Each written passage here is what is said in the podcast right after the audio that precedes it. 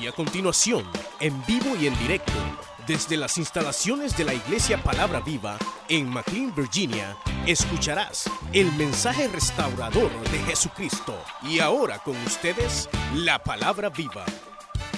Capítulo 16, libro de los Hechos.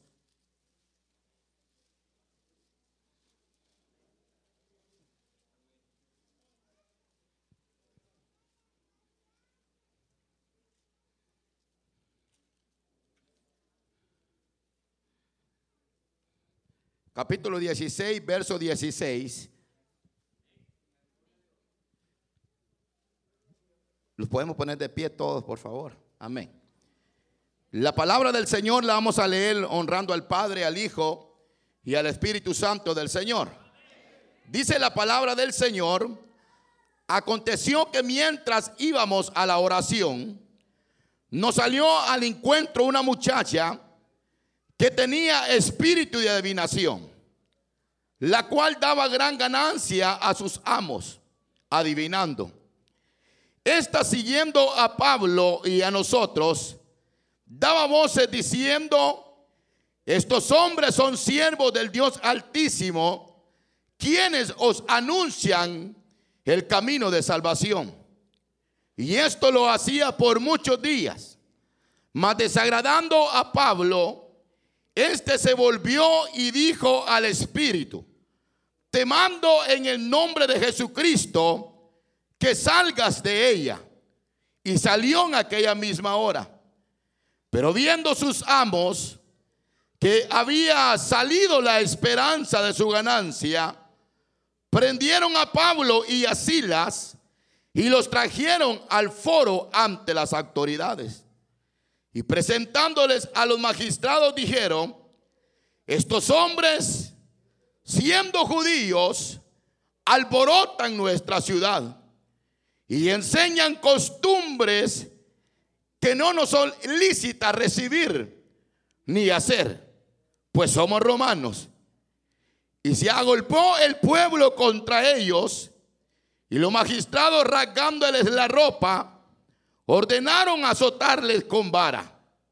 Después de haberles azotado, muchos los echaron en la cárcel, mandando al carcelero que los guardase con seguridad, el cual recibió este mandato los metió en el calabozo de más adentro y les aseguró los pies en el cepo.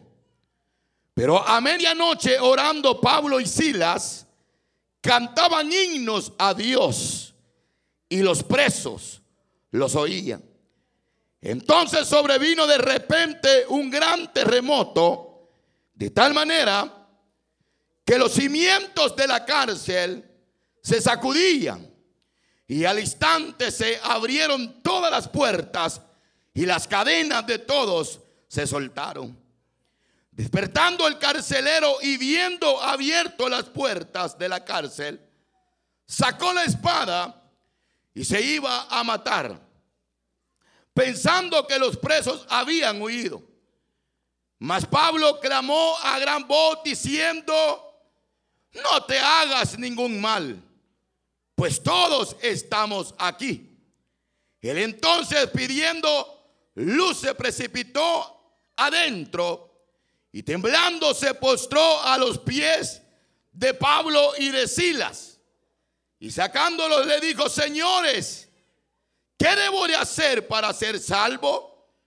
Y ellos dijeron, cree en el Señor Jesucristo y serás salvo tú y toda tu casa.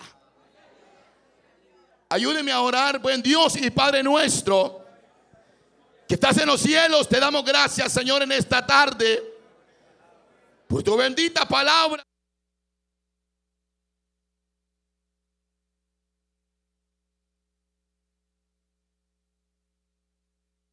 Señor, te pedimos, Señor, que nos hables por medio de tu palabra, Señor. En esta tarde liberta, restaura, rompe toda cadena del diablo, Dios mío. Toda oposición satánica, toda enfermedad, Señor. todo cáncer, toda artritis, todo dolor, Señor. En el nombre poderoso de Cristo. Declaramos, Señor, sanidades en esta tarde. Rompe las ataduras. En el nombre poderoso de Cristo. Te lo pedimos, Señor. La honra y la gloria sea para tu nombre. En el nombre de Jesús. Amén, Señor. Y amén.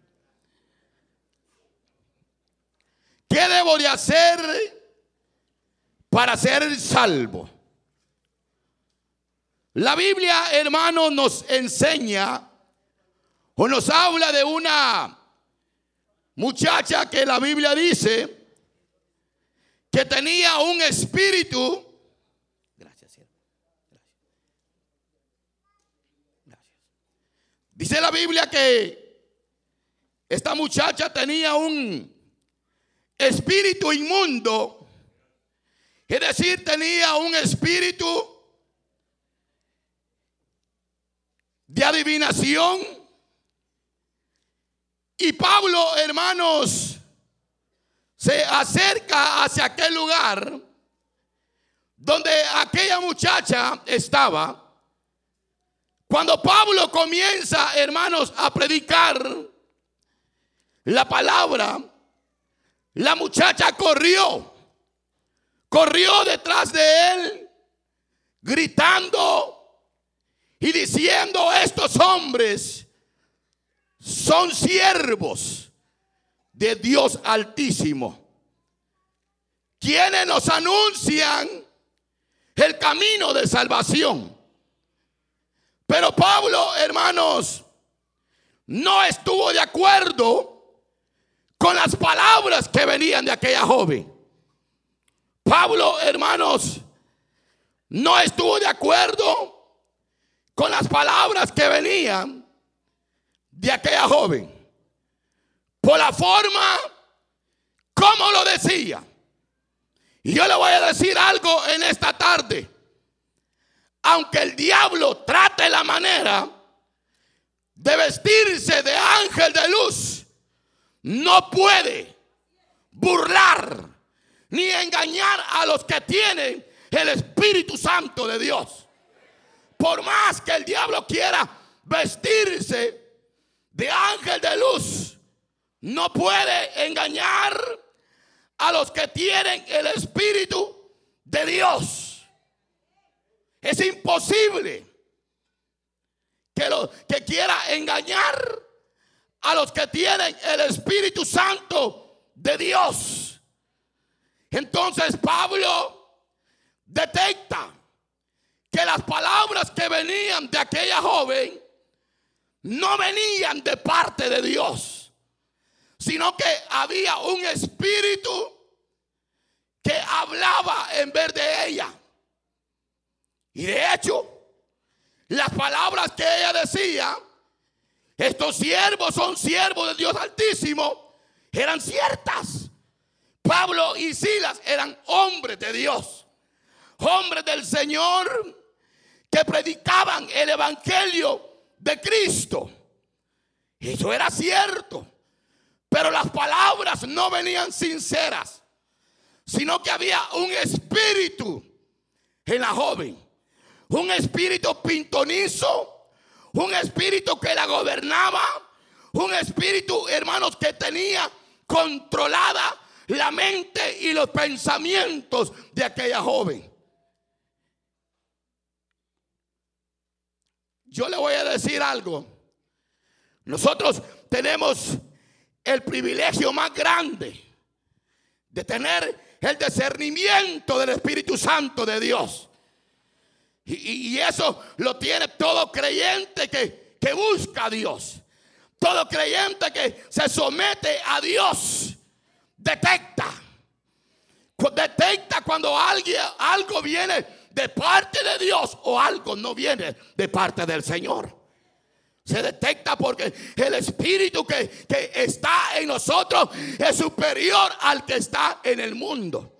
El Espíritu que está en nosotros es el Espíritu Santo de Dios que nos guía a toda verdad y a toda justicia. Eso lo dice la palabra del Señor. De tal modo que esta muchacha estaba poseída. Y Pablo se llegó a cansar. Se molestó de las palabras que decía. Lo hacía continuamente, continuamente. Y Pablo detectó, detectó el hombre de Dios que en ella había algo diferente. Había algo que no estaba bien delante de Dios.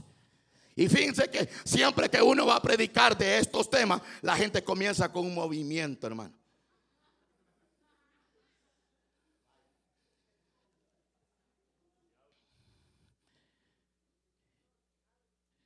Tremendo, hermano. Pablo detectó, detectó el apóstol Pablo que en aquella joven había algo que la dominaba. ¿Y qué hizo el apóstol Pablo? Lo que todo hombre de Dios necesita hacer. ¿Saben qué hizo? Lo reprendió. Lo reprendió. ¿Y como le dijo? Te ordeno en el nombre de Jesucristo que salgas inmediatamente de ella. ¿Y qué hizo?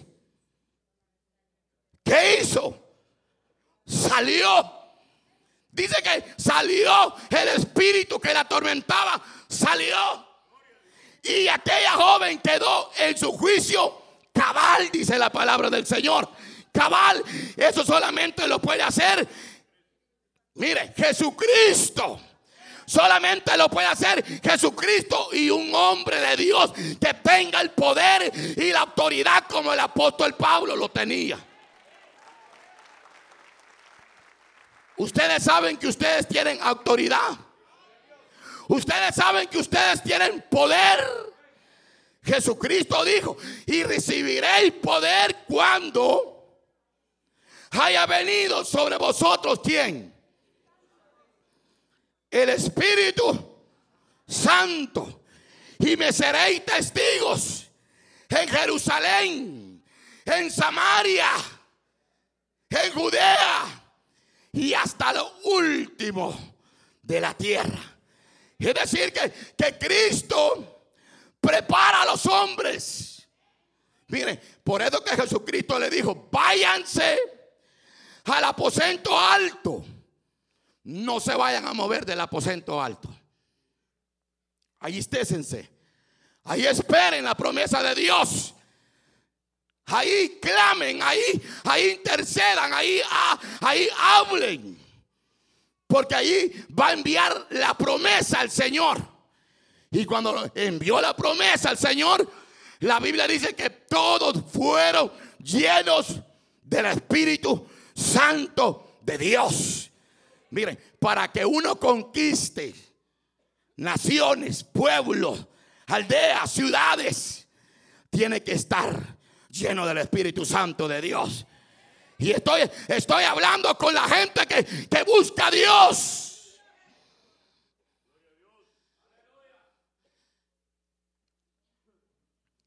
Con esa gente. Pablo era un hombre de oración de ayuno, de, vigil, de vigilar, de búsqueda en la palabra. Pablo solo decía la palabra y ya estaba cumplido lo que decía. Igualito que la iglesia de hoy, que usted dice la palabra y nada, hermano. Igualito que hoy en día. Si usted se da cuenta, hoy en día la gente ora por un enfermo y se muere más rápido el enfermo. Pero, pero ¿por qué? Le pregunto, ¿será que ese mismo poder y esa misma autoridad que obró los hombres del ayer no la tenemos nosotros? Claro, la tenemos, tenemos poder, tenemos autoridad. Y Cristo dijo, en mi nombre echarán fuera demonios. Lo que pasa es que, miren, usted no cree El Evangelio de Cristo es poder y potencia del Dios vivo. El Evangelio de Cristo no es ninguna religión. El Evangelio de Cristo son buenas nuevas de salvación para el perdido. Y tiene poder. Pero Pablo reprendió al espíritu. Y la joven quedó en su juicio cabal. Cabal, completa. ¿Y saben qué pasó? Aquí hay un caso triste. Que hay gente que cuando alguien Dios lo salva o lo liberta, la gente no se alegra. Hay gente que cuando ve que, que Dios va usando a otro, lo que hacen es ponerle zancadilla.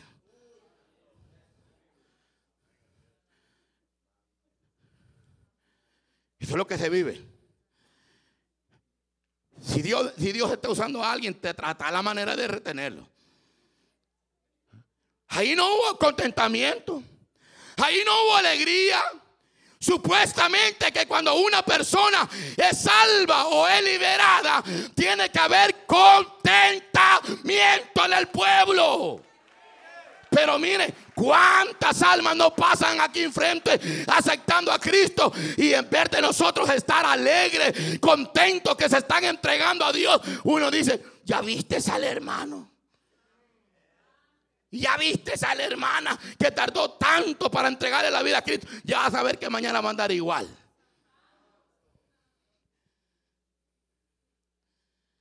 No hay alegría. No hay gozo no hay contentamiento.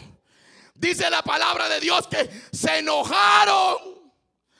Los amos se enfurecieron porque se había ido la esperanza de la ganancia de ellos. Y ahora cómo iba a vivir la vida los amos de ellos. Si ya no podía adivinar la jovencita. Ya no, ya no podía. Se estaban aprovechando de ella. Se estaban aprovechando de ella. Ella era el instrumento para que ellos llegaran a tener feria, billete. Y saben, dicho paso, hay mucha gente que es cristiana y visita lugares así. Y yo no sé por qué me metí aquí ahorita. Pero fíjese que hay gente que son creyentes, que han aceptado a Cristo y todavía andan donde Walter Mercado que le lea la mano. ¿Usted sabía de eso? No, ¿sabía usted de eso? Sabía, sabía peor cuando la mujer no le tiene confianza al marido. Peor cuando dice, ay, ¿qué andará haciendo este? Ay, ya le llamé tres veces y no me contesta. Ay, ¿qué andará haciendo? Ya sé qué voy a hacer. Voy a ir a un de Walter Mercado que me diga si me está traicionando o si me es fiel. Que el Señor reprenda al diablo. Que el Señor reprenda al diablo. Eso es lo que se está viviendo hoy.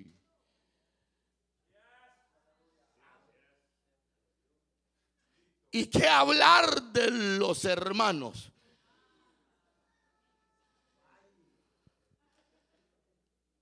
No, hablando la realidad. En una iglesia hay de todo. Hay trigo y hay cizaña. Hay ovejitas y hay cabros. Y hay lobos. Hay de todo. En la iglesia hay de todo. Hay de todo. Y hay hijos de Dios que son santos, se guardan para Dios y que vienen a estos cultos, vienen a adorar, a glorificar el nombre poderoso de Cristo. Hay gente así. Pero ¿sabe cuál fue el problema? Que no se alegraron. Se enfurecieron. Se enojaron. Y dijeron, tenemos que hacer algo con este hombre vamos a levantar un testimonio malo de Pablo. Y por predicar la palabra del Señor, el apóstol Pablo llega a parar a una cárcel. Encarcelado de las manos, de los pies. Allá estaba en la cárcel atravesando la peor situación de su vida. Pero él sabía que era un hombre de Dios. ¿Saben por qué? Porque en medio de las circunstancias, en medio de la adversidad, en medio de los problemas, ahí se ve quién es hijo de Dios. Porque hay gente que sabe darle la gloria, la honra al Señor, pero cuando todo marcha bien en la vida, pero cuando hay situaciones difíciles, se olvidan del Señor, le dan la espalda al Señor. Este hombre no, este hombre estaba preso en la cárcel, pero él cantaba himno al Rey de Reyes y Señor de Señores. Él sabía que Cristo estaba con él y que no lo iba a dejar. Alabar a Dios en la prueba será fácil. Alabar a Dios en la prueba será fácil, hermanitos. No, hermano. No es fácil. No es fácil que, a usted le digan, no, hombre, mira, eh, te vas a morir, ya no hay esperanza. No es fácil eh, mirar que tu hijo se ha ido para las pandillas, que allá está en el mundo, allá viviendo la vida que no es agradable y que te digan que tu hijo anda fumando, anda chupando, anda haciendo cualquier cosa. No es fácil como padre, a uno le duele el corazón, pero mire, hay una promesa de parte de Dios y la Biblia dice, y serás salvo tú y toda tu casa, porque no hay nada imposible para Dios. No lo hay. ¿Habrá algo imposible para Dios, hermanos? Hermana, ¿habrá algo imposible para Dios? ¿Será que Dios no puede cambiar al borracho? ¿Será que Dios no puede sacar al borracho de las cunetas? ¿Será que Dios no puede sacar a la prostituta de la prostitución? ¿Será que Dios no puede sacar al marihuanero de, la, de donde anda de la droga? ¿Será que no lo puede hacer? Claro que lo puede hacer. Claro que lo puede hacer. ¿Saben por qué? Porque hay poder en la palabra de Dios. Cuando le creemos al Señor, todo le es posible a la que creen. Todo es posible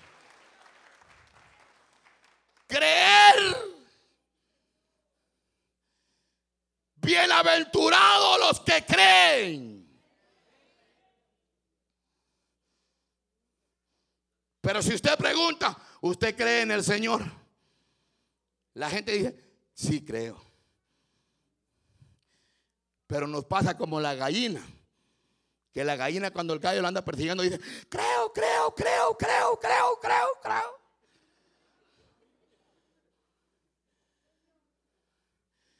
No, hombre, si todos creen. Pero cuando, cuando se ha puesto difícil la cosa, créele a Dios, hermano. Para eso se necesita tener fe, conocimiento, acercamiento con Dios, pagar un precio, hermano. Y eso no cualquiera lo quiere pagar.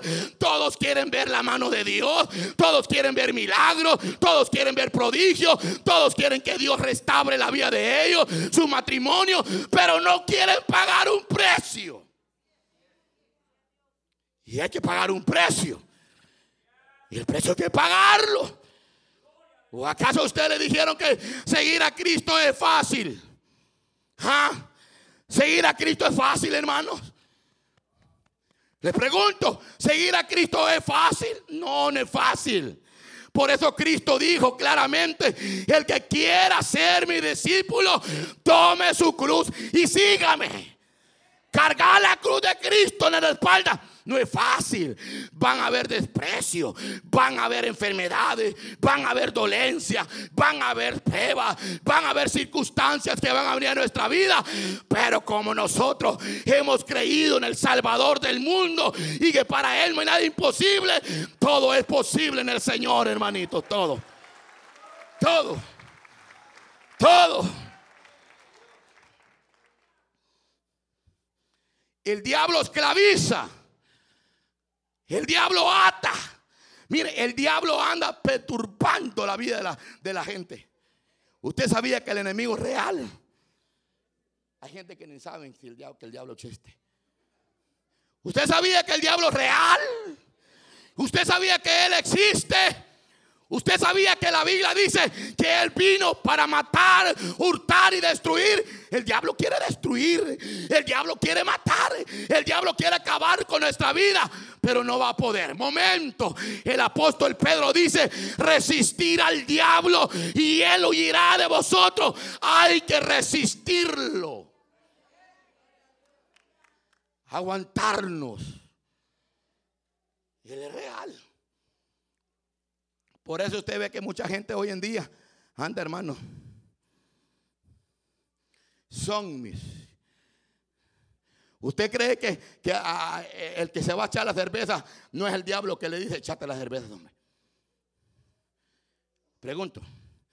¿Usted cree que el que se echa un puro de marihuana no es el diablo que le está diciendo echate el hombre? Vas a ver cómo te vas a sentir, vas a andar volando. Echate el hombre, dale con todo. Ah, no, hombre, facilito, chátelo. El diablo, el diablo, el diablo. Hace esto, hace lo otro. El diablo te está diciendo, no, hombre, una vez que lo hagas a escondida, no hay ningún problema, hombre. Aquí no te va a ver tu esposo, aquí no te va a ver tu esposa. Tranquilo, dale con todo aquí y allá. Y vas cayendo y cayendo en la garra del diablo, cayendo en la garra del diablo, hasta que llegas a ser un títer, un esclavo del diablo. Pero dice la Biblia, pero para eso apareció el Hijo de Dios, para ser libre al hombre. Al hombre hay un Dios todopoderoso que tiene poder y autoridad para hacernos libres libres. Tremendo, hermanos, el enemigo, cómo, cómo trabaja. Finito. Usa astucias. Tremendo cómo trabaja.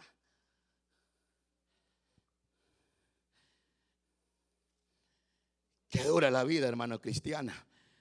Ustedes pensaron que la vida cristiana es fácil, es de lucecita nada más. Sí, congregarme nada más, allá dos o tres días por semana, esto y lo otro. No, la vida cristiana no es eso. Si los hombres del ayer tuvieron que sufrir, los hombres del ayer tuvieron que pagar un alto precio. Si no, pregúntenle a los tres hebreos que fueron echados al horno de fuego. Ahí estaban por mantenerse en la verdad, pero ellos seguían creyendo en el Dios que hizo los cielos y la tierra. Y ellos sabían de que Dios iba a llegar a obrar a favor de ellos. Y si hablamos de Daniel, en el pozo de los leones por orar. A uno no lo meten a la cárcel por orar, lo meten por otras cosas. Imagine, al menos este hombre de Dios por orar. Estaba en la cárcel por orar. Pablo estaba en la cárcel por predicar la palabra del Señor.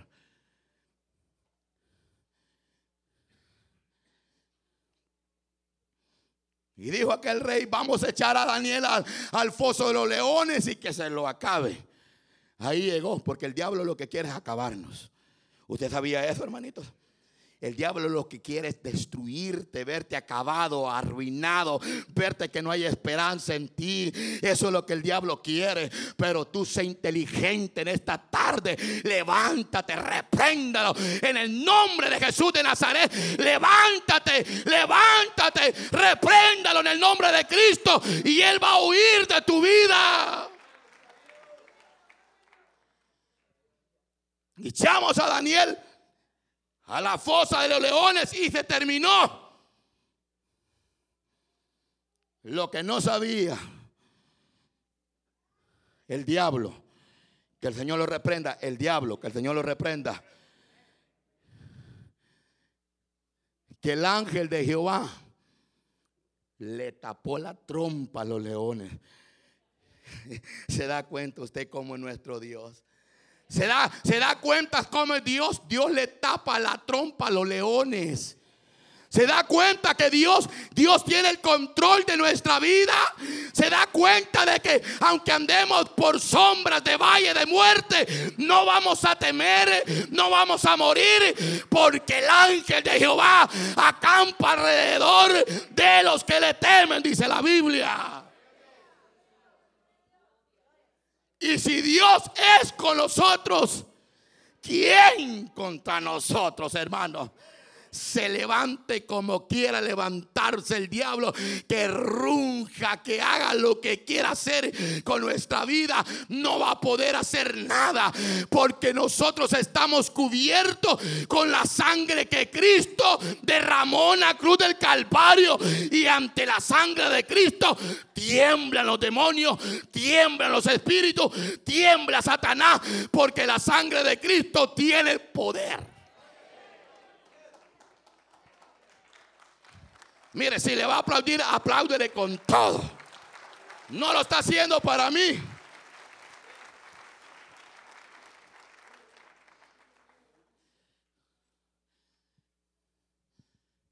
Fíjate que cuando yo pensaba en esto, pensaba que el sinfín de situaciones que vienen a nuestra vida, el causante es Satanás.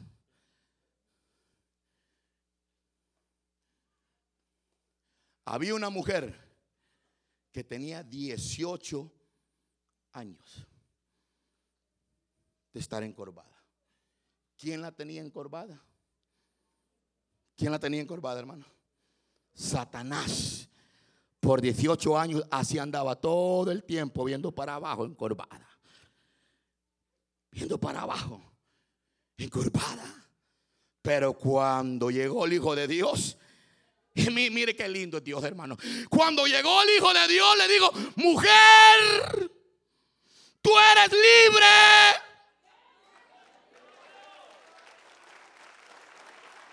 Tú eres libre, mujer. El diablo es malo.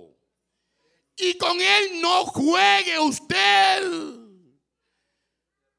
Porque el que se mete a jugar con el diablo se lo devora, se lo harta. Con él no podemos jugar. Hay gente que dice, al diablo lo tengo debajo de la planta de mis pies. Son mentiras. Él conoce tu debilidad, conoce tu debilidad. Por eso es que no puedes decir que lo tienes debajo de la planta. Lo puedes tener debajo de la planta, pero en el nombre poderoso de Cristo Jesús de Nazaret. Porque Cristo dijo, en mi nombre echarán fuera demonios, en mi nombre sanarán a los enfermos en mi nombre.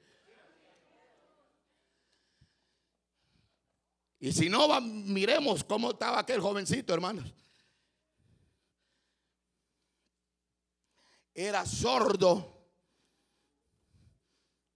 y era mudo.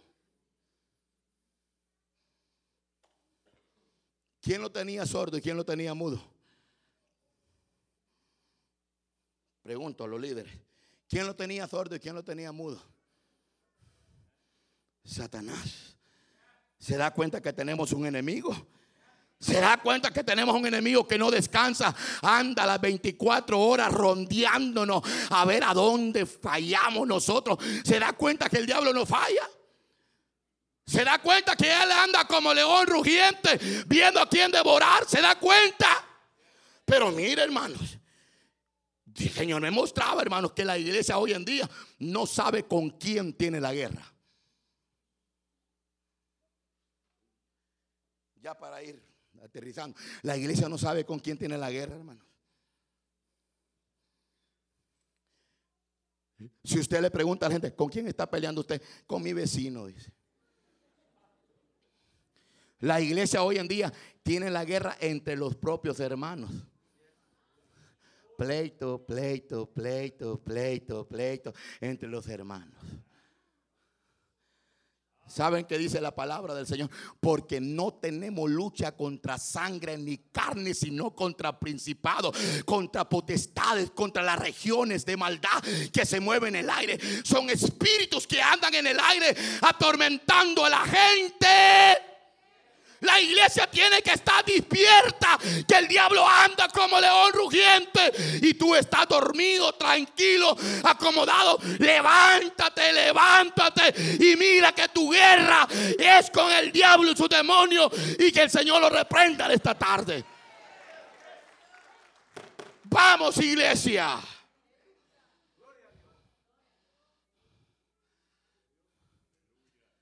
Poder. Poder. Poder de Dios.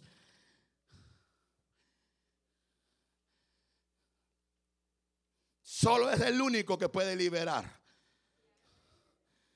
Quedó en su juicio cabal la muchacha. Ya no era esclava. El espíritu la había abandonado. Porque el diablo entra sobre todos aquellos que le abren una puerta. Miren, le voy a decir, ¿saben cómo es el diablo? El diablo si tú le abres la puerta va a meter la pata. Y si metió la pata, va a meter la otra. Y si metió la otra pata, va a meter una mano y se va a ir metiendo y se metió adentro de tu casa y ya no lo vas a sacar de ahí. Por eso que hay gente que vive en los hogares como perros y gatos. No hay paz no hay tranquilidad, no hay alegría, no hay gozo, solo hay sartenazos en la casa. Allí no puede obrar Dios, hermano. En un hogar donde haya contiendas, pleitos, no puede obrar Dios, hermano. Dios siempre obra en un hogar donde hay gozo, donde hay paz, donde hay alegría, donde hay comunión con Dios. Ahí está Dios. Sí. Y a saber cuántos de los que están hoy en esta mañana aquí se agarraron a sartenazos antes de venir a este lugar. Quizás la mujer le dijo, yo no voy a ir al culto hoy, le dijo al, al esposo, anda vos. Y ya sabes que si te vas, no te voy a dejar entrar en mi casa. Te vas, no entras a mi casa. Pero como aquella mujer le dijo, no me importa que no me abras la puerta. Yo voy a ir a la casa de Dios a alabarle y glorificar el nombre de Dios. En una ocasión dijo Cristo, y el que no deje a padre, a madre y a hijo no es digno de mí. En pocas palabras, todo aquello que te quiera impedir de alabar a Dios, eso no viene de Dios. ¿Me están oyendo los hermanitos? Si su esposa se le pone ahí rizada que le voy a decir, no, no vas a ir hoy a la iglesia, hoy no vas a ir, mira, no vas a ir, vámonos al campo, vamos a visitar a... Mire, y justamente, hermano, miren hermano lo que se me viene en la mente ahorita. Fíjense que hay hermanos que cuando ya vienen para el culto, lo llegan a visitar. Se fueron, ahorita se fueron todos. Lo llegan a visitar y le dice, le dice al supervisor, yo no voy a ir hoy, hermano. Es que fíjese que me vino, me vino una visita ya de Pensilvania, de Nueva York. Así que no voy a ir, hermano. Me voy a quedar aquí atendiendo mi visita. No, hombre, hermano, usted no ha conocido a Dios, hermano. Porque alguien que conoce a Dios le dice, mira, ¿sabes qué? Yo voy para la iglesia, yo voy a darle mi tiempo al Señor. Así que si tú quieres, me puedes acompañar a la iglesia y después nos vamos a disfrutar, platicamos ah, y hablamos lo que tenemos que hablar. No, al contrario, viene el hermanito, está bien, me voy a quedar aquí. Y usted le pregunta al supervisor, ¿por qué no vino la hermana y la hermana? Es que tiene visita, dice. Así lo dice hasta con Es que tiene visita, dice.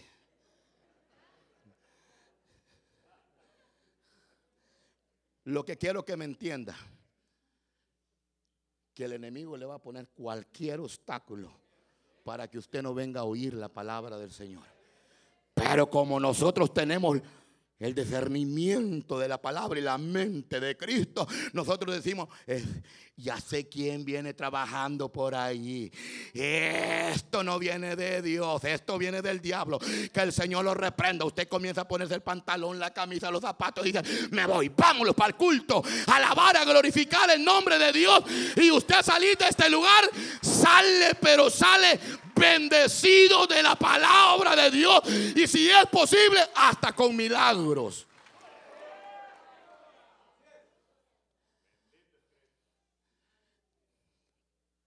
Así como lo oyeron.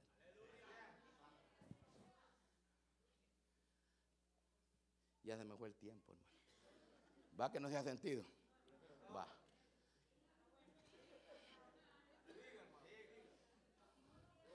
No, yo ya ahorita termino, hermano. No, ahorita termino. Ahorita termino.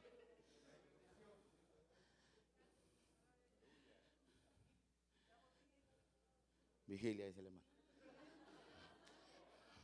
Pero no. Él es astuto y trabaja, hermano, bien fino. Bien fino.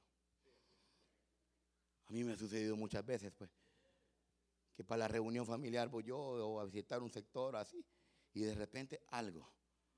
Pero yo digo, esto que me ha venido ahorita lo dejo para después. Primero los asuntos de mi Padre Celestial. Pues sí, pues sí. El problema que se espera, hermano. Es el problema que se espera ahí. De todo modo yo me voy a hacer la obra del Señor y, y si es posible el problema ahí lo voy a encontrar. Pues sí, ahí va a estar el problema. Pues. Pero como yo ando alabando a Dios, que Él resuelve mis problemas, que Él es el que me da el gozo y la paz, que Él es el que sustenta mi alma que Él es el que me sostiene con su brazo poderoso. Entonces, como yo he entendido que es Dios el que me da la fuerza y la vida para seguir adelante, yo me voy, hermano. Me voy a alabar a Dios, me voy a glorificar a Dios, porque todo se lo debo a Él.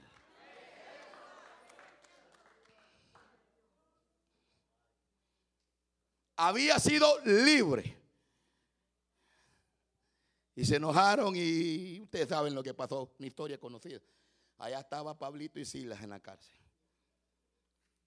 Pero Dios no los dejó allí.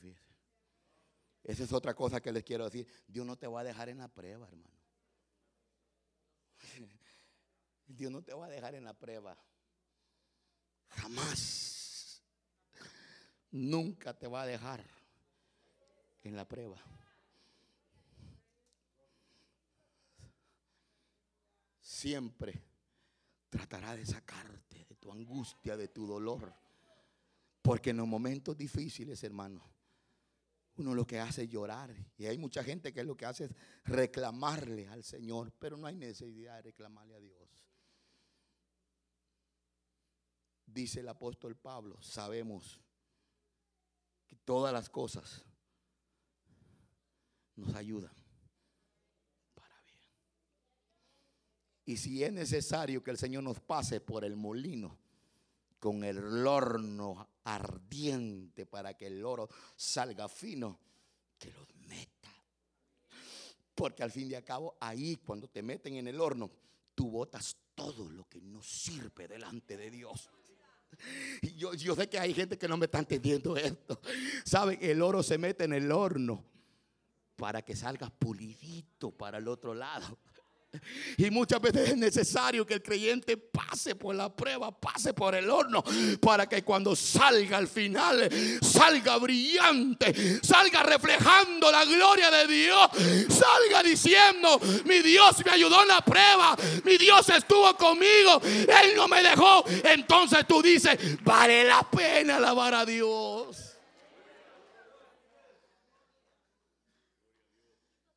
Vale la pena alabar a Dios.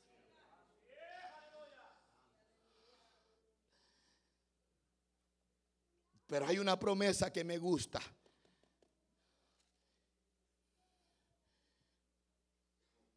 El diablo lo que no quería era que llegara el Evangelio de Cristo. Había un carcelero que estaba al cuidado de todos los presos. Y cuando se escapaba algún preso, ¿saben qué sucedía? El carcelero se quitaba su propia vida.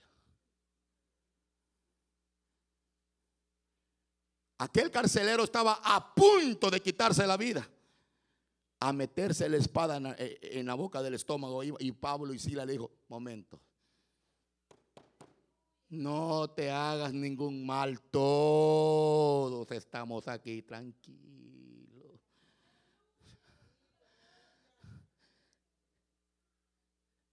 Tranquilo. Tranquilo, porque llegó el terremoto, llegó, llegó aquello tremendo, hermanos, que dice que las cadenas fueron rotas, las puertas se abrieron. Era el poder de Dios, hermano, intercediendo a favor de Pablo y de Sila. Era el poder de Dios, hermano, que había visitado aquella cárcel.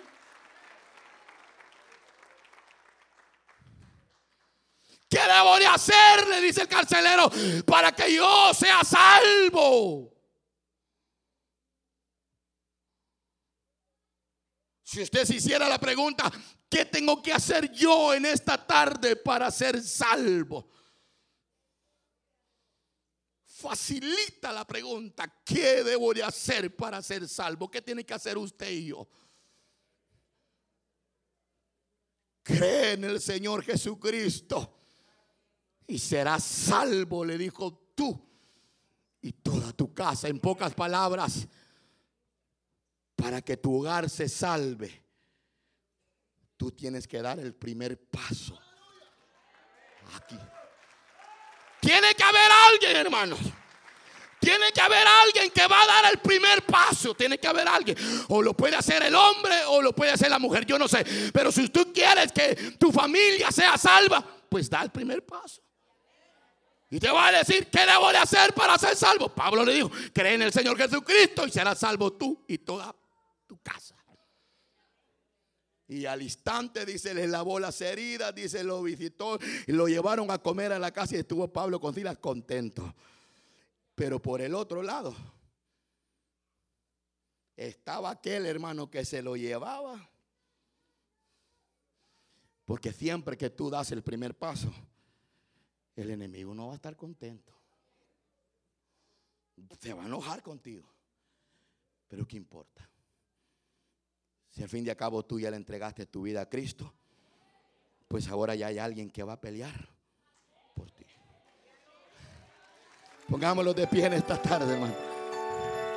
Usted escuchó el mensaje restaurador de Jesucristo desde las instalaciones de la iglesia Palabra Viva en McLean, Virginia. Si este mensaje ha sido de bendición para su vida y necesita oración, contáctenos al teléfono 571 633 0469 571 633 0469. Que Dios le bendiga.